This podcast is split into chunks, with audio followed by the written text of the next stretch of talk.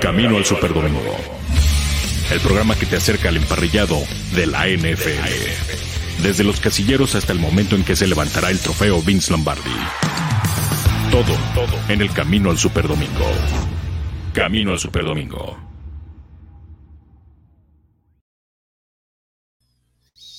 Hola, ¿qué tal? Buenas tardes, bienvenidos a Camino al Superdomingo. Esto es Máximo Avance, la casa del fútbol americano en México. Hoy es lunes 28 de febrero.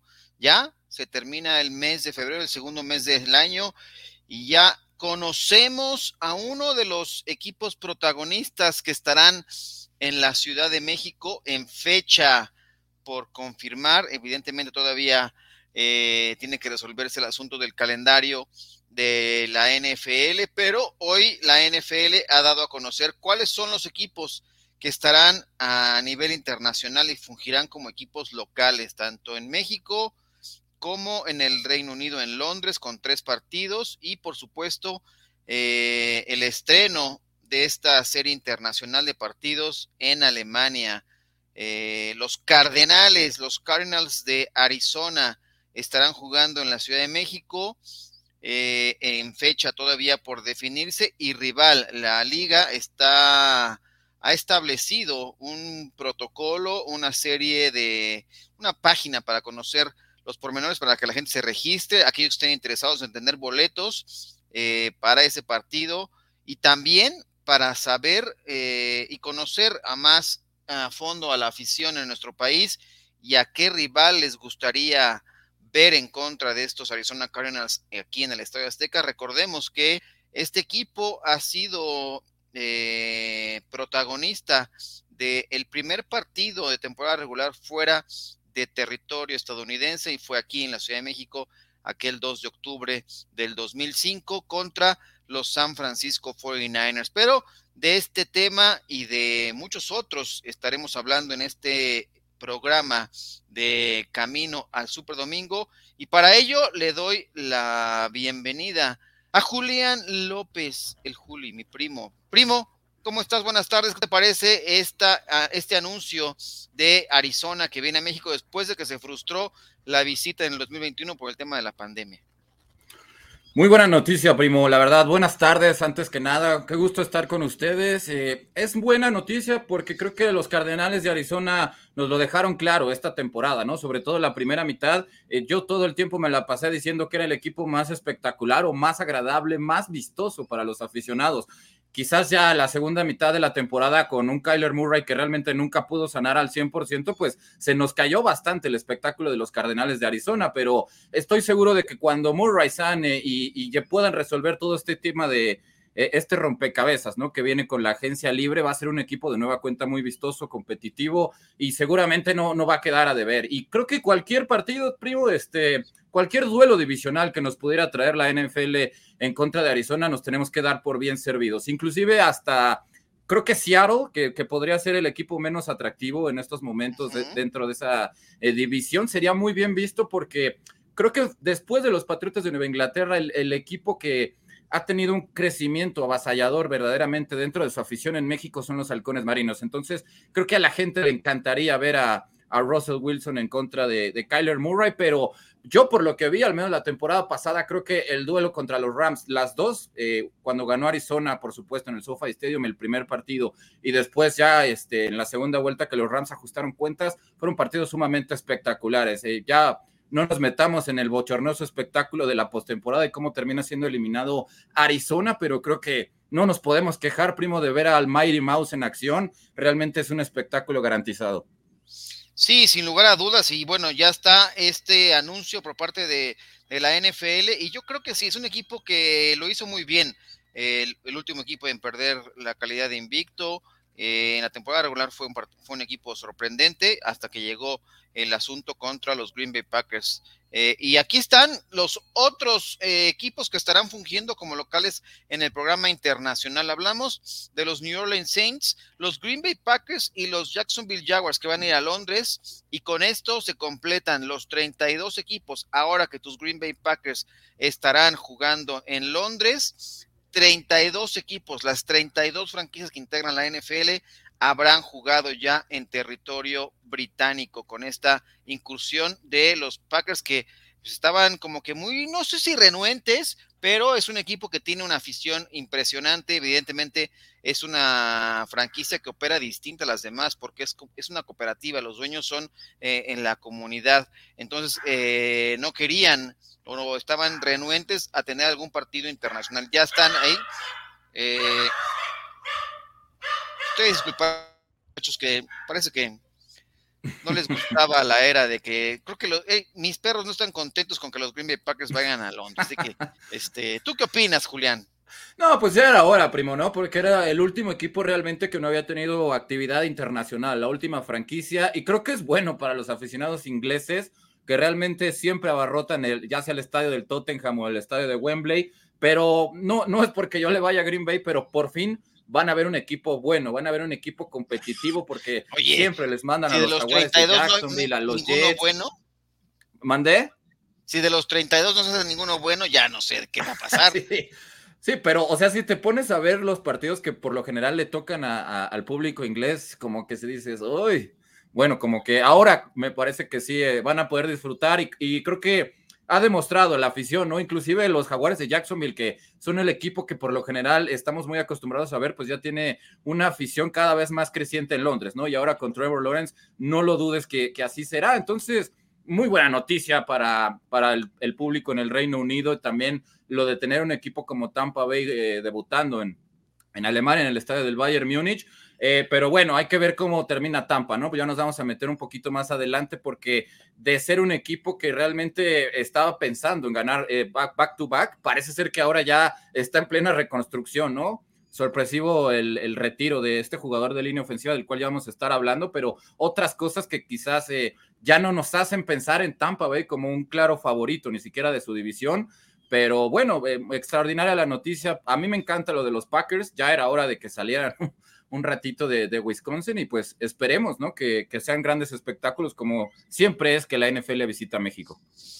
Correcto, y bueno, ah, ya, ya iremos viendo a qué, contra qué rival le gustaría a la gente que estuvieran aquí eh, como locales, los Arizona Cardinals, que bueno, ya con el nuevo formato de calendario, ahí tendrán ocho, ocho partidos eh, como local, e, este que han cedido, ¿no? Eh, en territorio neutro y también tendrán sus ocho partidos eh, jugando en casa. Así que ya veremos eh, cómo termina de ser la fórmula. Y saludar a la gente que nos acompaña, como siempre. Manuel Calle está aquí con nosotros haciendo un resumen de lo que vendrá y será después de... Han sido 17 años desde que estuvieron aquí los Arizona Cardinals, ahora después de una ausencia de dos temporadas, uno por el tema aquel bochornoso del césped, después el tema de la pandemia y la, la afición mexicana había estado ausente, ¿no? De esta participación de los partidos internacionales y regresan. Saludar también a Indira Guzmán, por supuesto, gracias.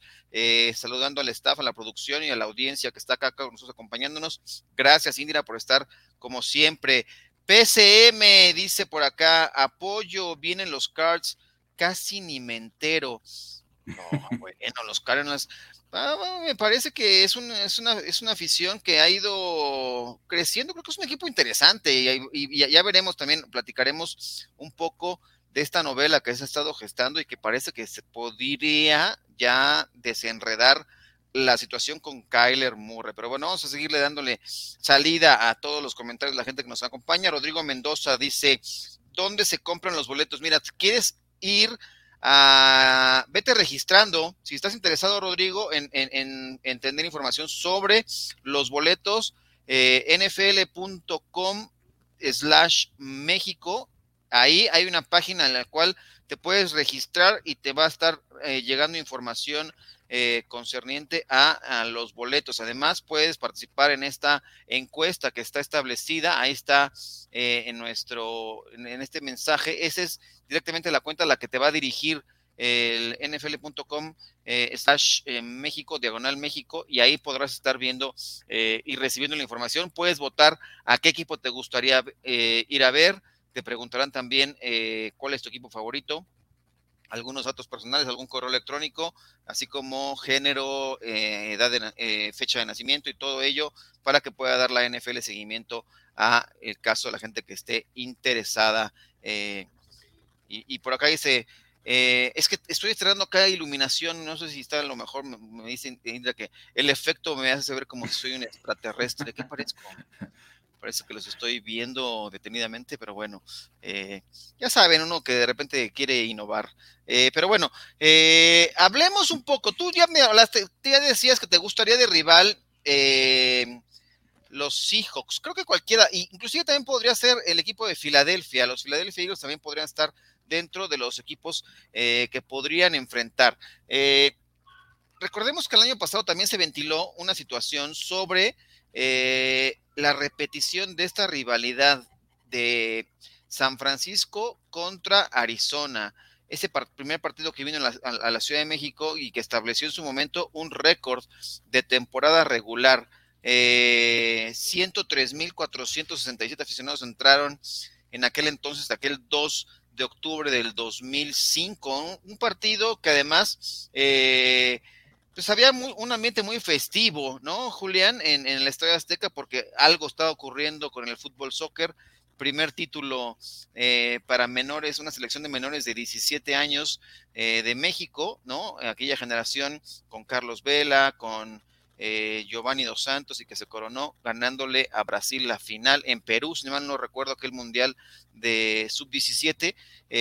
había en ese entonces la serie, la, tanda de penales, no, me acuerdo, no, fue, fue, no fue en penales, fue, fue en, tiempo regular y que se estaba viendo la repetición de los goles y que la gente decía, los, los jugadores, wow, esta gente está bien prendida con el fútbol americano, qué conocedores son, eh, pero bueno, también estaban viendo eh, la repetición de los goles, la afición ahí en el Estadio Azteca, ¿no, Julián?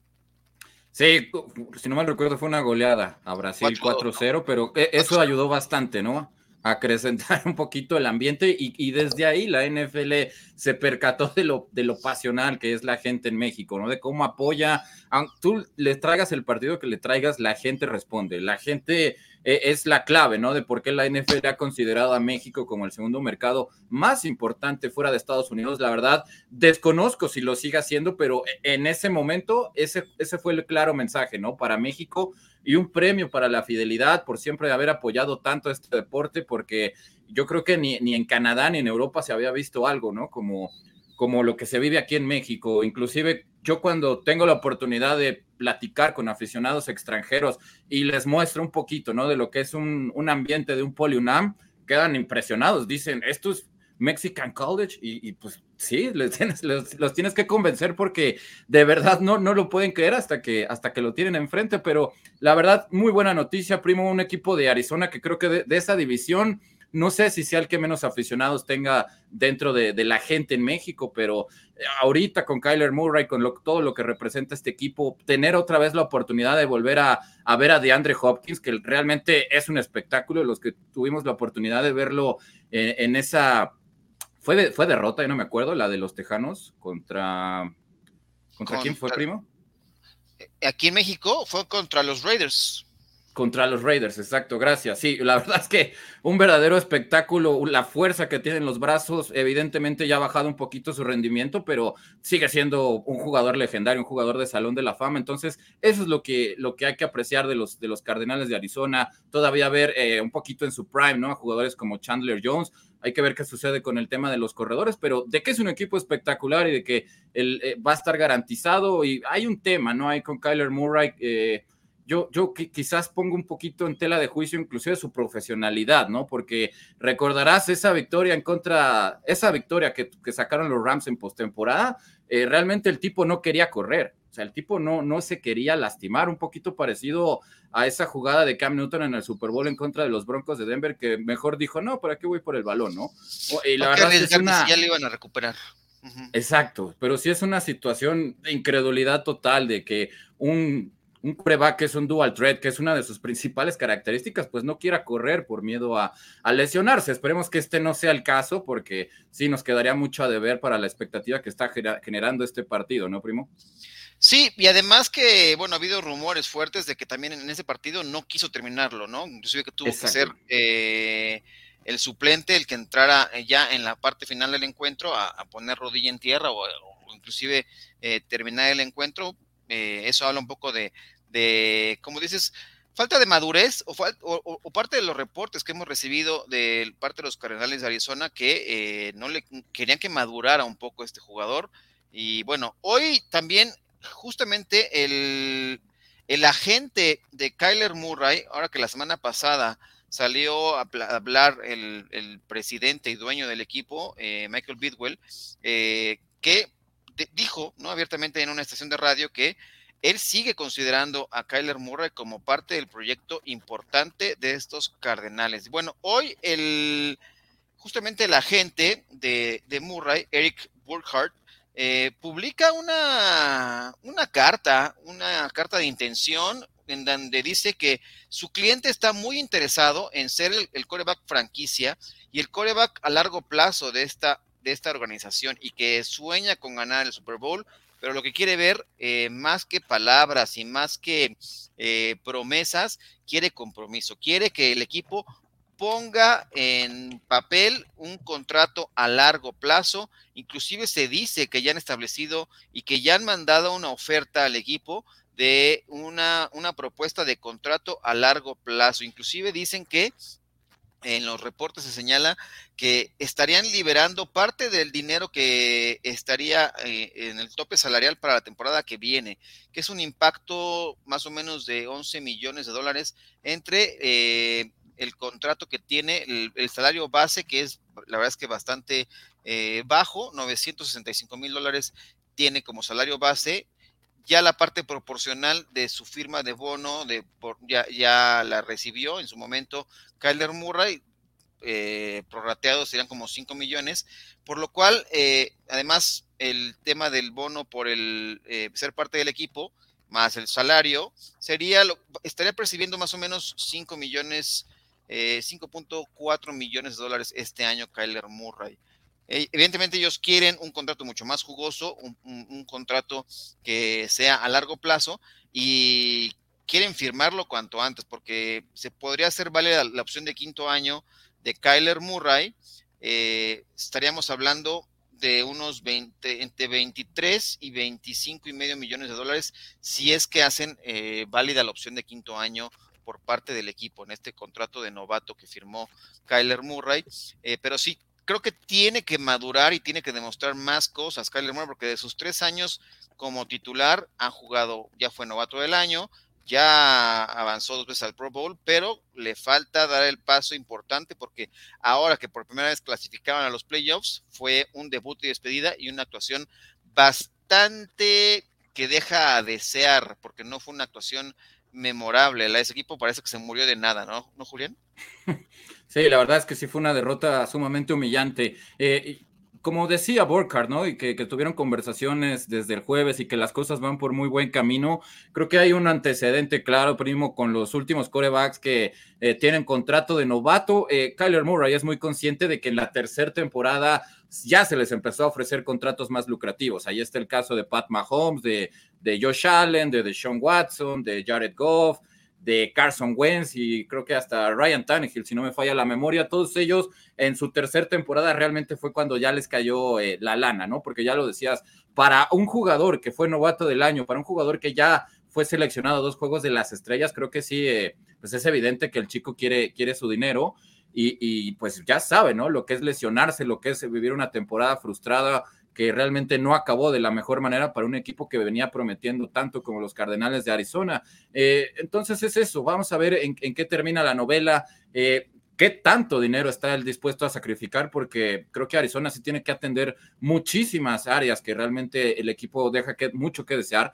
A mí me preocupa mucho el, tema de la secundaria hay rumores, ¿no? De que pueden eh, inclusive pujar fuertemente por, por JC Jackson, uno de los esquineros más codiciados dentro de esta agencia libre, lo del, lo del jugador de los Patriotas de Nueva Inglaterra, pero Ed Murray también tiene que ser consciente de eso, ¿no? Consciente de que probablemente pierda Christian Kirk, que era el receptor que eh, estaba progresando de mejor manera dentro del cuerpo de receptores.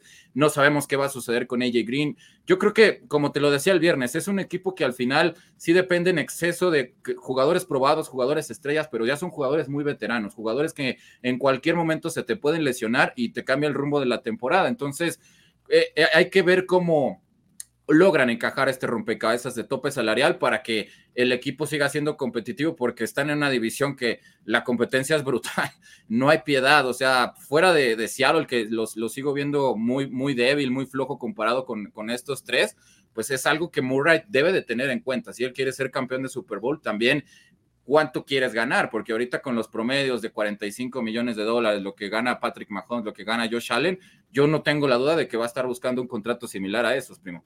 Sí, porque inclusive la gente ya lo adelantó, que, está más o menos la propuesta que han mandado está en, los precios del, mercado que tienen los corebacks, pero ya veremos. Pero también vamos a darle pie a lo que es la encuesta del día para que la gente pueda ir opinando y pueda ir votando para ver eh, qué equipos, pero bueno, no les adelanto, mejor vamos a ver eh, esto que es la encuesta del día. La encuesta del día. Camino al Superdomingo. Y la encuesta del día dice de la siguiente manera. ¿Contra quién te gustaría ver a los Cardinals en México? Y tenemos las opciones. Está abierta la opción A, eh, los Kansas City Chiefs, que son parte de los rivales del próximo año, los San Francisco 49ers, Los Ángeles Rams, ya hablábamos un poco de estos rivales de la división, o dejamos abierta para que pongan, puedan decir la opción D y puedan decirnos es otro y que nos comenten ¿A qué equipo les gustaría ver de los rivales posibles que tengan ahora que ya se sabe cuáles son los equipos con los cuales se podrían enfrentar? Ya nos dice acá justamente PCM, eh, en parte de sus comentarios dice, hola, abuelo y Julio Menonas, dice, a mí me latería ver a los Cardinals contra los Seahawks, como bien lo dices, pues lo quesitos por todos los chismes serán como el Atlante de la liga muy X y ya eh, también Jesús Niebla comenta, buenas tardes, pues sería, era de imaginar a los Cardinals, los únicos que no vendrían contra Arizona, serían Santos y Box, evidentemente porque tienen partidos eh, internacionales. Los Santos van a, Londres y los Buccaneers irían evidentemente a eh, Alemania a esta apertura. Y dice también, la verdad no sé en cuánto vendan los boletos en México, pero sale muy económico ir a Arizona. Nadie los ve de locales, siempre le llenamos la casa míralo, ahí está, se ve que viaja constantemente por acá y aquí le estamos dando eh, las ligas de donde se pueden ir a registrar, ahí están también en, nuestra, en nuestro hilo la gente que está siguiendo y también agradecer y saludar a la gente que nos sigue por a través de la Octava Sports, así que ahí estamos. También Juan Torres dice buenas tardes, saludos a Juan, también a toda la gente que está acá sintonizando este programa de Camino al Super Domingo y ya vamos a darle paso al siguiente tema, porque además Hoy también se ha dado a conocer cuál va a ser el partido. Eh, creo que cada vez que hablo de un partido en, de... Mi perro se molesta. Creo que no quiere saber. Está molesto porque no hay NFL, no hay juegos en vivo. Este, bien, tranquilízate. Ya vendrá la NFL, tranquilo, no pasa nada. Eh, bueno, el juego del Salón de la Fama ya se dio a conocer también que el jueves 4 de agosto se van a enfrentar las Vegas Raiders contra los Jacksonville Jaguars en el juego del Salón de la Fama. Ahí le van a dar la bienvenida a la generación 2022 del recinto de los inmortales. Y hay un par de jugadores que en algún momento de su carrera formaron parte. Bueno, Cliff Branch ahí estuvo y Richard Seymour, que también fue parte de los Patriotas, pero también estuvo como integrante de este equipo de los Raiders además de eh, justamente Tony Boselli, un tackle ofensivo, el que fuera la primera selección de este, de este equipo en, su expansión, ya es parte de esta generación, son los que estarán allá eh, en una generación que se complementa con Leroy Butler, con Art McNeely, Sam Mills, eh, ya fallecido, Dick Vermeil y Brian Young son los que complementan esta generación. ¿Te gusta el duelo que habrá en Canton entre Raiders y Jaguars, Julián? Sí, me llama mucho la atención. Yo estoy muy ansioso por ver a esta nueva ofensiva de parte de los Jaguares de Jacksonville. eh, la madurez que le pueda sacar Doug Pederson, el provecho a un, hombre tan talentoso como lo es Trevor Lawrence y lo que puedan, eh, lo que van a formar dentro del draft, ya sea que se vayan por Cam Robinson, que creo que es el mejor tackle de, esta generación, o se vayan por uno de los eh, pass rushers, ¿no? Ya sea Hutchinson o, o. Realmente estoy muy ansioso por ver cómo va a jugar este equipo de Jacksonville ahora con el debut de Travis Etienne. Además, pues son dos entrenadores que están debutando, ¿no? Lo de McDaniels, lo de Peterson.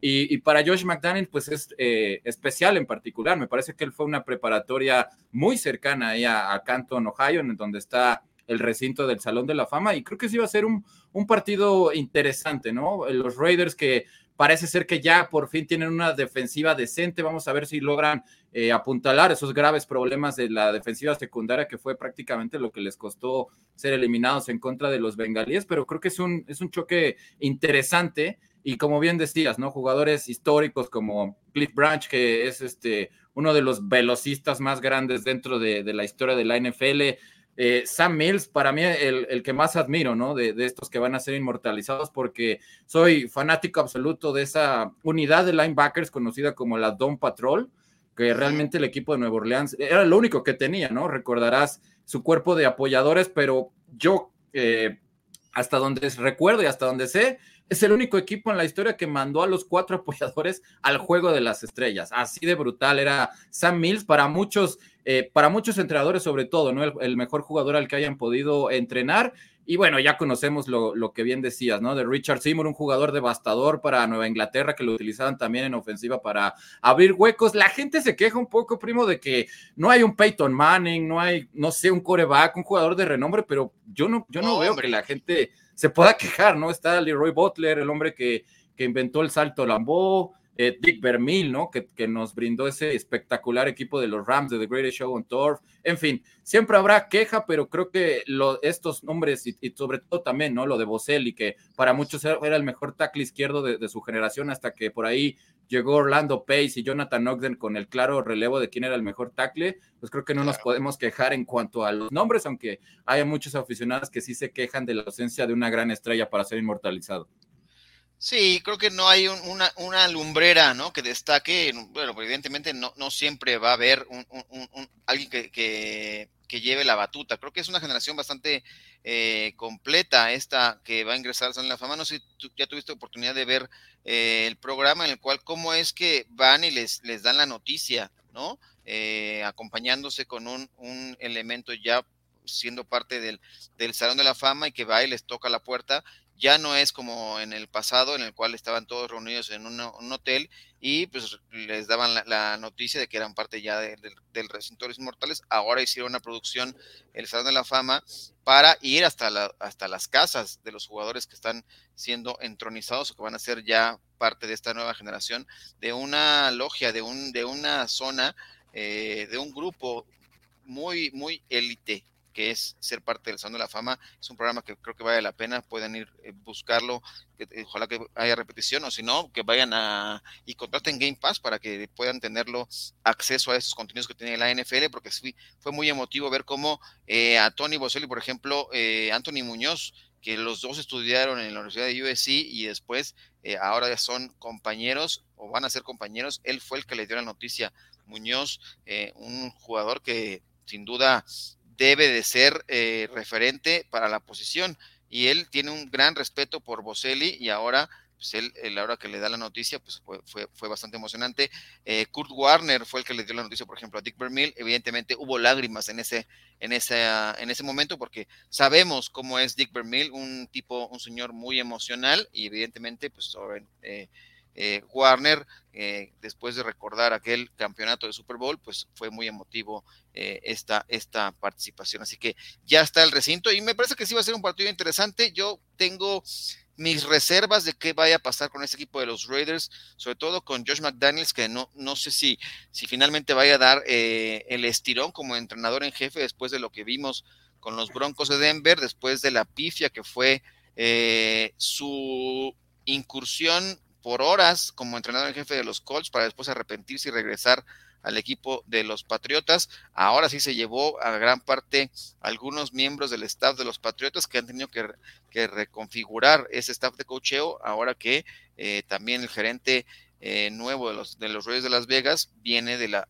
organización de los Patriotas. Pero bueno, ahí estará este asunto. Y bueno, ahora hablemos también de un tema que ya nos adelantamos un poquito y que es esta sorpresiva eh, anuncio, sorpresivo anuncio de Ali Marpet, ¿no? 28 años y ya anuncia su retiro del fútbol americano profesional. Ni agua va eh, y me parece que las bajas son bastante considerables ahora en el equipo de los Buccaneers de Tampa Bay. Jugador de 28 años, es un guardia ofensivo que fue seleccionado al Pro Bowl la temporada anterior.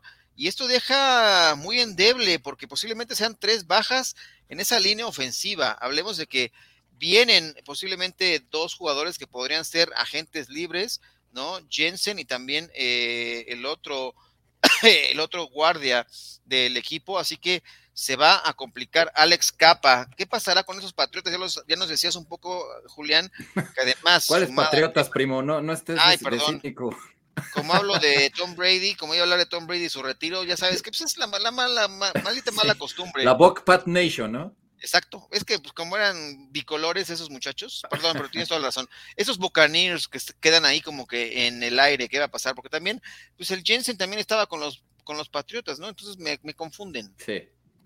Sí, no, sí, sí, sí, sí se entiende. Sí, la verdad es una, una noticia muy sorpresiva, ¿no? Y que creo que sí deja de lado a, la afición de Tampa Bay porque es prácticamente perder a, su mejor hombre en línea ofensiva. Eh, siempre fue un jugador que se caracterizó por tener un atleticismo brutal desde que llegó al combine, mostrando muchísima velocidad. Eh, Incluso cuando Ryan Jensen en algún momento eh, se perdió algunos partidos como centro, lo utilizaron a él para suplirlo y la verdad es que jugar, si puedes jugar como centro, creo que puedes jugar en cualquier posición de la línea. Eh, apenas tuvo un juego de las estrellas, pero realmente creo que sí era el hombre más importante y la principal razón por la que Tampa Bay finalizó con la línea ofensiva que menos cantidad de capturas permitió esta temporada. Un verdadero seguro de vida para, para Tom Brady. De inmediato todos sus compañeros eh, Mike Evans, Brady, eh, obviamente Devin White, todos los de, Tampa que salieron campeones con él saben la importancia que, tiene este jugador y firmó una extensión de contrato por cinco años, ¿no? Todavía le quedan dos años de contrato,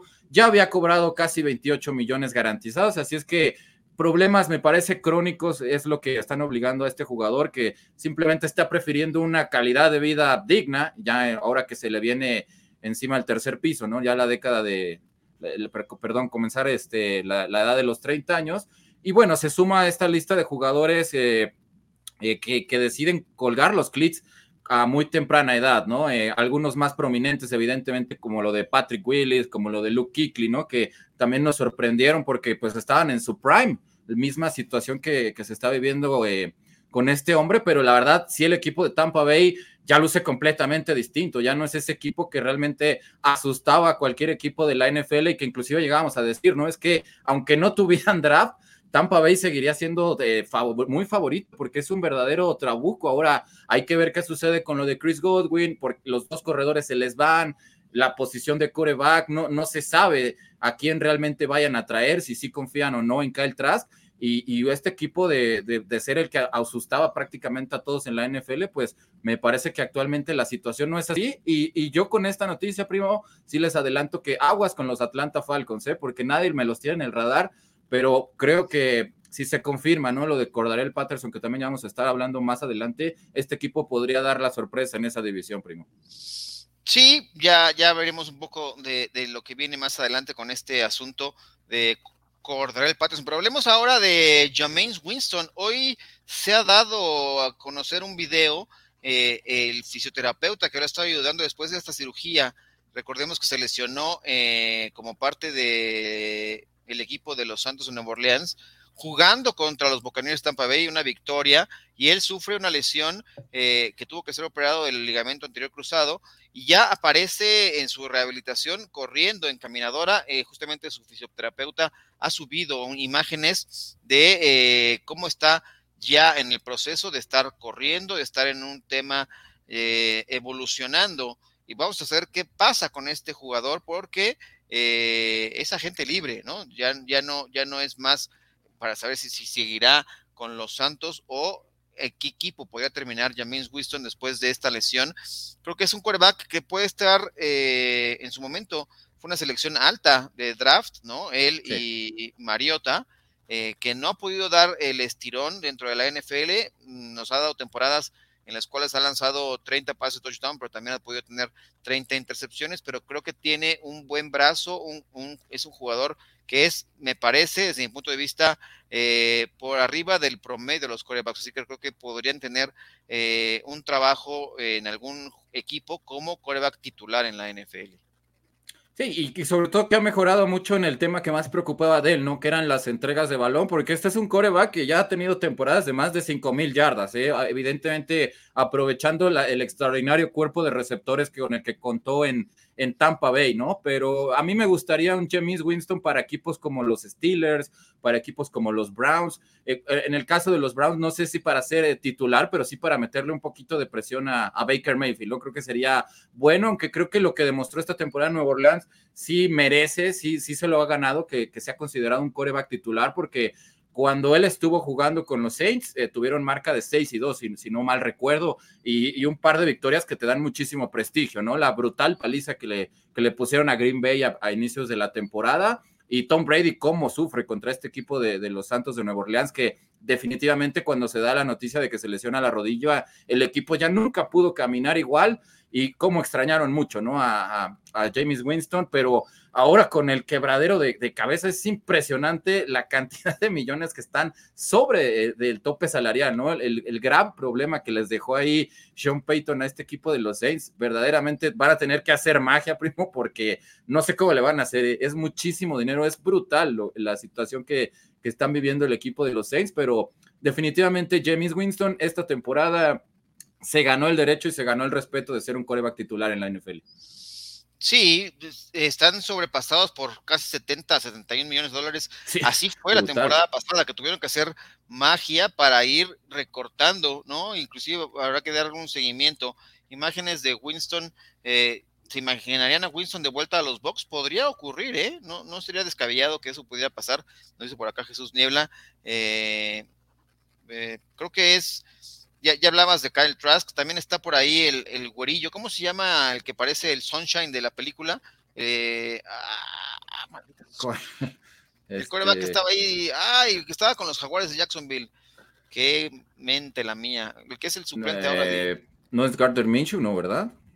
No, no, no, ese ahora está con. No, el, que está ahí ahora en. ahorita te, digo, déjame acuerdo. Vamos está a, bueno. a Google que nos diga exactamente eh, el coreback. Sino aquí la gente que es sumamente conocedora de, de, este deporte y que a mí se me va luego la onda. Ya la, la el Alzheimer, primo. Tienes que hacer algo conmigo, por favor. es muy temprano, ¿no? Pero no nos asustes así.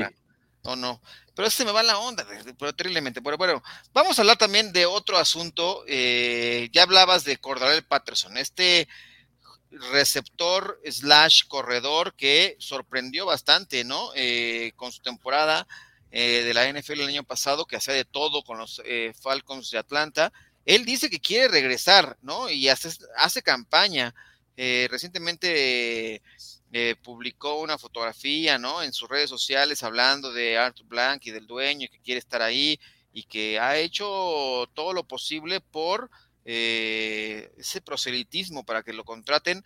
Eh, ¿Crees que le puedan dar un buen contrato aquí en Atlanta para regresar y como ser ese caballo negro que tú mencionas ahora?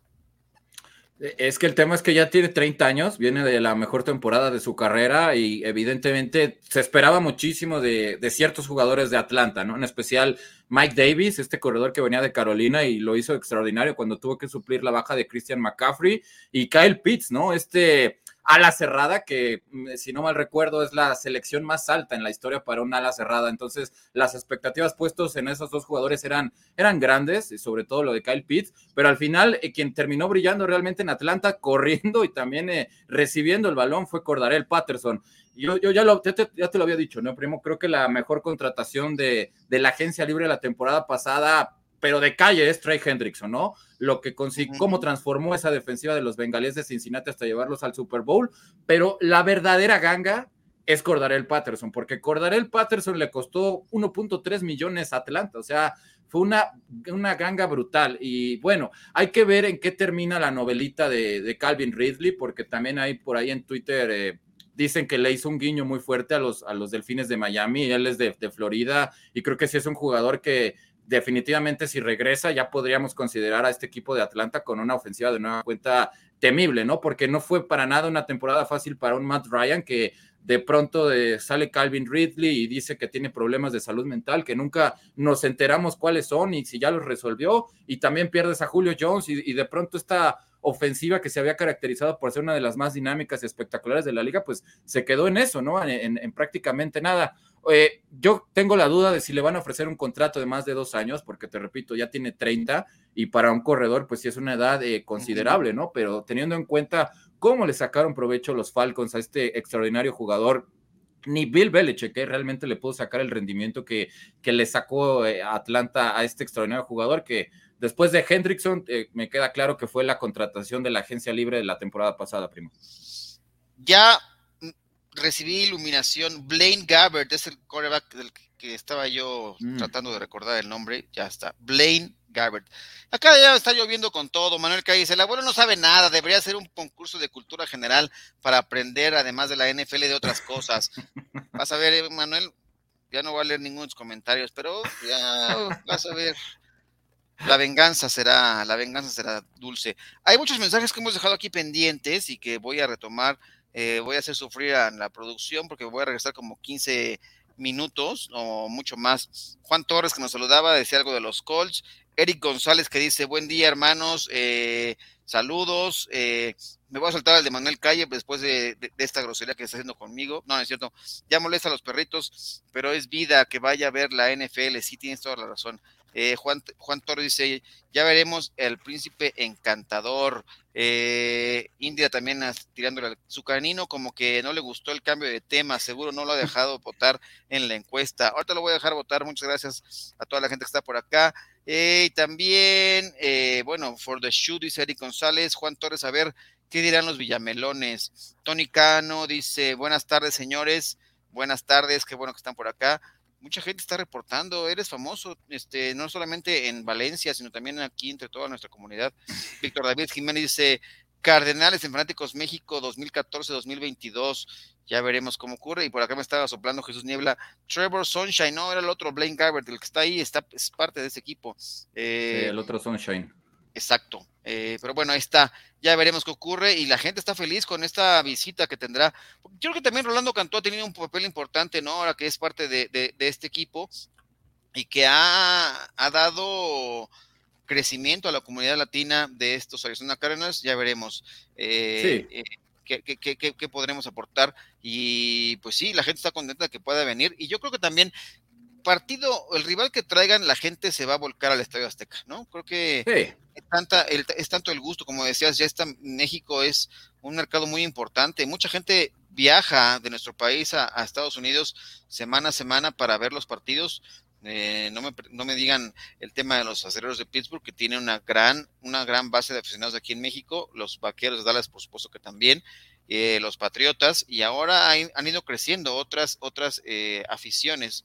Eh, Juan Torres por acá, son buenos ustedes, gracias Juan, me da gusto estar con ustedes en las transmisiones. A nosotros nos da también mucho gusto, Juan, qué bueno que estás por acá, así que iremos avanzando en el tema. Y además ya se viene el combine, Julián, ya tuvimos la semana pasada, después de, de, de anunciarlo y fallidamente el lunes anterior, bueno, Ian se, retrató con nosotros con ese tema que había eh, con el amago de algunos de los agentes. Ya mañana estará arrancando este evento que es eh, la evaluación de prospectos. Muchos sí estarán presentes, algunos tendrán o no su participación dentro de los drills, dentro del terreno de juego, pero es la oportunidad que tienen los cazadores de talento de por lo menos evaluarlos eh, médicamente y saber cómo se puede ir pues digamos que alineando el draft eh, de la NFL, conociendo los prospectos en todas las líneas. Creo que puede ser muy interesante saber, si bien no hay un nombre de coreback distinguido, hay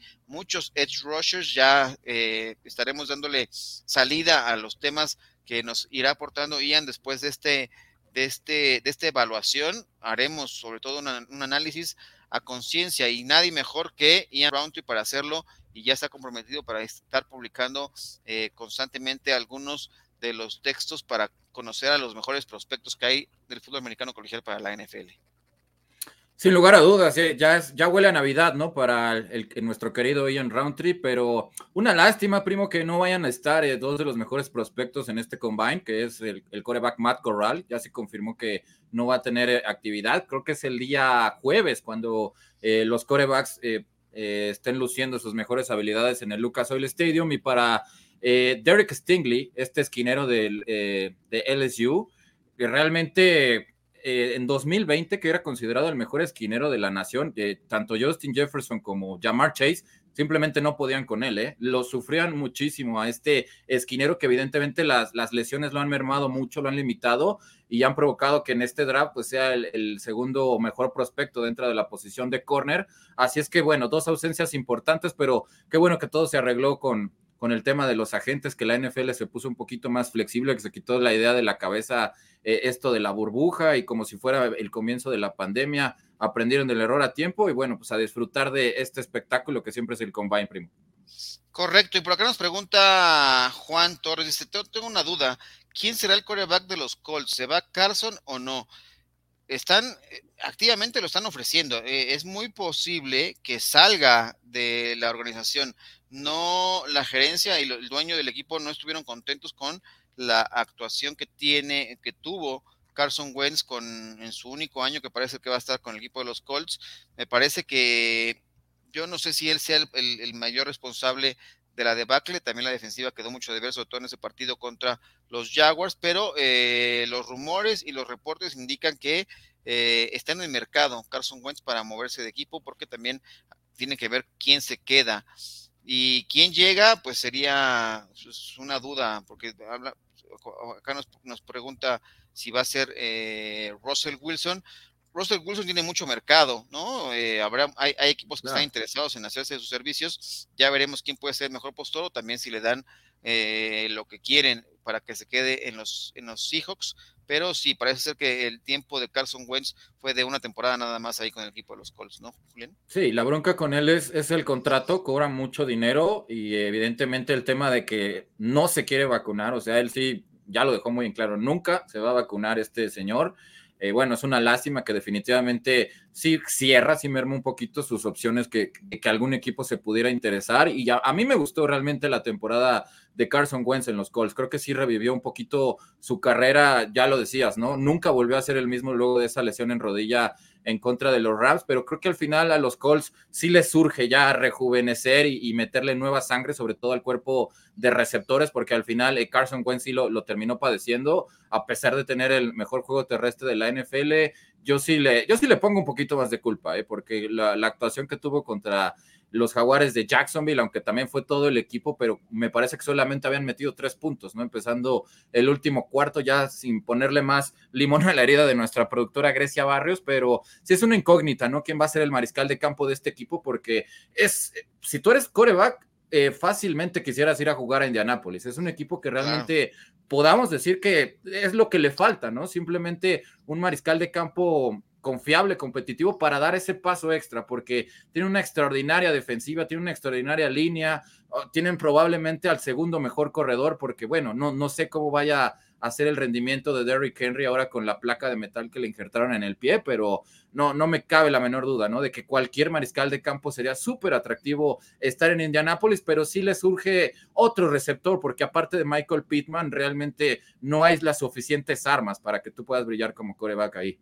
Sí, creo que tiene todos los elementos, ¿no? Eh, ya lo decía, Jonathan Taylor es un extraordinario corredor que eh, yo estuve dando mucha guerra la temporada pasada de que podría estar en la conversación del jugador más valioso. Evidentemente se cayó y ya no llegaban a los playoffs. Evidentemente el caso eh, ya no daba para estar ahí, pero creo que tuvo una gran temporada.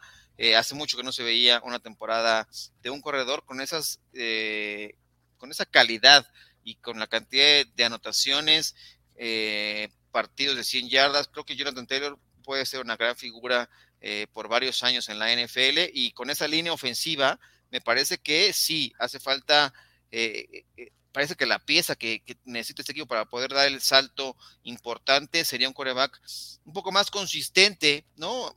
Yo creo que también haría falta una ala cerrada mm, de mayor capacidad ahí.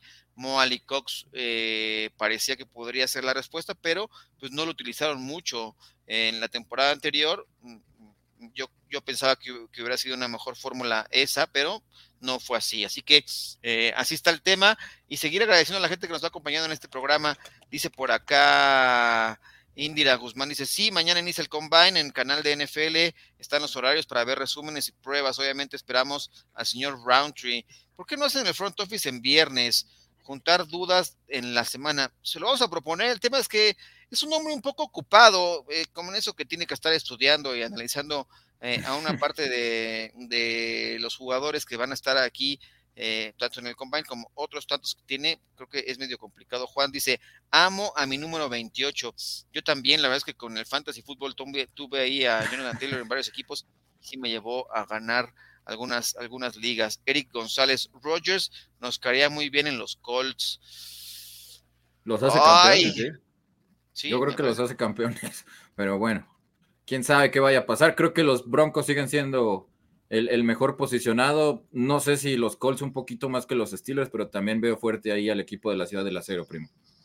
Correcto. Oye, este, tenía por aquí algún pendiente, la productora no me, no me dice nada, pero hubo el Mexican Camp, el Mexicamp. Eh, vamos a ver estas imágenes y un video que nos tienen preparado también la producción para eh, esto que fue el, una clínica que ofrecieron eh, las estrellas. Ahí estuvo, pero platícanos, tú estuviste por ahí, Julián. Sí, un gran, este, una grata convivencia con estos extraordinarios jugadores, grandes personas, grandes seres humanos. tuve la oportunidad de, de entrevistarlos a todos, a Ramiro, a Alfredo, también a Isaac, y la verdad, de tipazos, ¿eh? increíble sus respuestas. Con Alfredo Gutiérrez un poquito más, ya les vamos a tener preparado la, entrevista porque nos dijo lo que representa para él tener a un jugador como Trent Williams, ¿no? Que para muchos es el GOAT, el mejor tackle izquierdo actualmente en la NFL, para él estar detrás de él y poder aprender de un jugador de la calidad de Trent Williams, eh, brutal. Lo mismo caso de, de Isaac Alarcón, nos dieron respuestas muy interesantes. Yo les pregunté a todos, ¿eh? Que era lo que faltaba para que en México mandáramos una mayor cantidad de prospectos a la NFL, porque creo que esa teoría de que solamente podíamos mandar eh, pateadores, pues evidentemente con talentos como los de Isaac y lo de Alfredo, pues ya quedó demostrado, ¿no? Eh, sí fue una brecha muy importante de que México dejó de mandar jugadores a la NFL, pero afortunadamente con, eh, con, estos chicos que tienen gran talento, que están trabajando muchísimo, pues las cosas parece que van por buen camino y también recordar que por ahí está Héctor Cepeda, también del TEC de Monterrey, que suena muy fuerte para ser el, el próximo en llegar a la NFL y una lástima, ¿no? Que no haya podido estar Rolando Cantú, le, mandamos que se mejore mucho de salud porque al parecer eh, le dio el bicho, primo, una mala noticia ahí, se nos enfermó de, de COVID, de Rolly Cantú, pero muy buena convivencia, muchos niños muy ilusionados, haciendo preguntas, los jugadores muy abiertos, firmaron autógrafos, regalaron gorras, regalaron jersey, la respuesta de la gente fue como siempre muy buena, primo, y, y bueno, ahí, ahí les tendremos un poquito de las entrevistas para que conozcan qué fue exactamente lo que nos dijeron y gran evento organizado por la Universidad del Conde. Ahí está, estamos viendo imágenes aquí, de, hicieron pruebas ahí con el bench press. Eh, eh, ¿Cuánto sacó Isaac? Híjole, no, es, que, ¿qué crees? Es que se hizo una muchedumbre ahí y, no, no me, era imposible acercarte. O sea, si no estabas cerquita del bench press, realmente no, no lo veías, primo. Así es que Creo que esa, sí te la voy a deber. Mañana este, estará el que más sacó, dice la, la producción, eh, Ramiro Pruneda fue, sacó 30 repeticiones. Eh, míralo, ahí está. Y mañana ya estaremos eh, difundiendo parte de las entrevistas que hizo Julián López con los, los participantes de este Mexicamp. estarán en nuestras redes sociales de Máximo Avance para que sigan nuestras cuentas en Twitter, aquí en, YouTube, pero estaremos ahí al pendiente. Vamos a pasar rápidamente a qué pasó un día como hoy en la historia de la NFL. Eh, esto fue un 28 eh, de febrero de 1959. El equipo de los Rams, de Los Ángeles Rams, negociaron nueve jugadores eh, por el running back de los Chicago Cardinals en ese entonces, Oli Matson. Eh, fue a través de un telegrama, eh, el gerente general de este equipo de Los Ángeles Rams era, a ver si te suena el nombre, Pete Russell. Eh, él mandó ese telegrama en el cual mandó a nueve jugadores, siete de ellos jugadores más dos selecciones de, de, de draft, y fue el encargado de cerrar este acuerdo. Así que es parte de los trades más sonados en la historia de la NFL. Esto ocurrió allá en la época de 1959 cuando mandábamos telegramas, así que ahí está la situación. Y vamos a ver los cumpleañeros de este día. Está el... ¿Qué te parece? 56 años, ya estamos viejos, Julián. Bueno, yo más... Ya. Ya llovió, y lo, pudimos ver en el Super Bowl haciendo el icónico bailecito que lo caracterizó en la década de los ochentas, ¿no? En los Bengals, ahí el famoso Iki Shuffle. Es correcto. Carlos Dunlap, que ahora es parte, eh, en algún momento también estuvo con los eh, bengalíes, ahora está con los Seahawks, 33 años. También él cumple años hoy. Eh, otros jugadores que tienen celebración. Dalvin Tomlinson, tackle defensivo de los New York Giants. Él está jovencillo, cumple 28 años, aunque ya tiene algunos años en la NFL. ahí está, cumpliendo 28 años. Y también Matt Breida, ¿no? Este corredor que ha pasado por varios equipos, ahora parte de los Bills de Buffalo, 27 años de edad son los cumpleañeros de hoy. Y con esto, mi estimado Julián, hemos llegado al final de este programa nada más agradecer a la gente que estuvo acá con nosotros y agradecerles eh, sobre todo todos los comentarios. Les hemos dado salidas, participen, todavía estaremos ahí. También a la gente que nos sintoniza a través del Octavio Sports. Gracias, Julián. Nos, eh, nos leemos y eh, estaremos pendientes de las entrevistas que hiciste ahí con los jugadores mexicanos que estuvieron en el Mexicamp.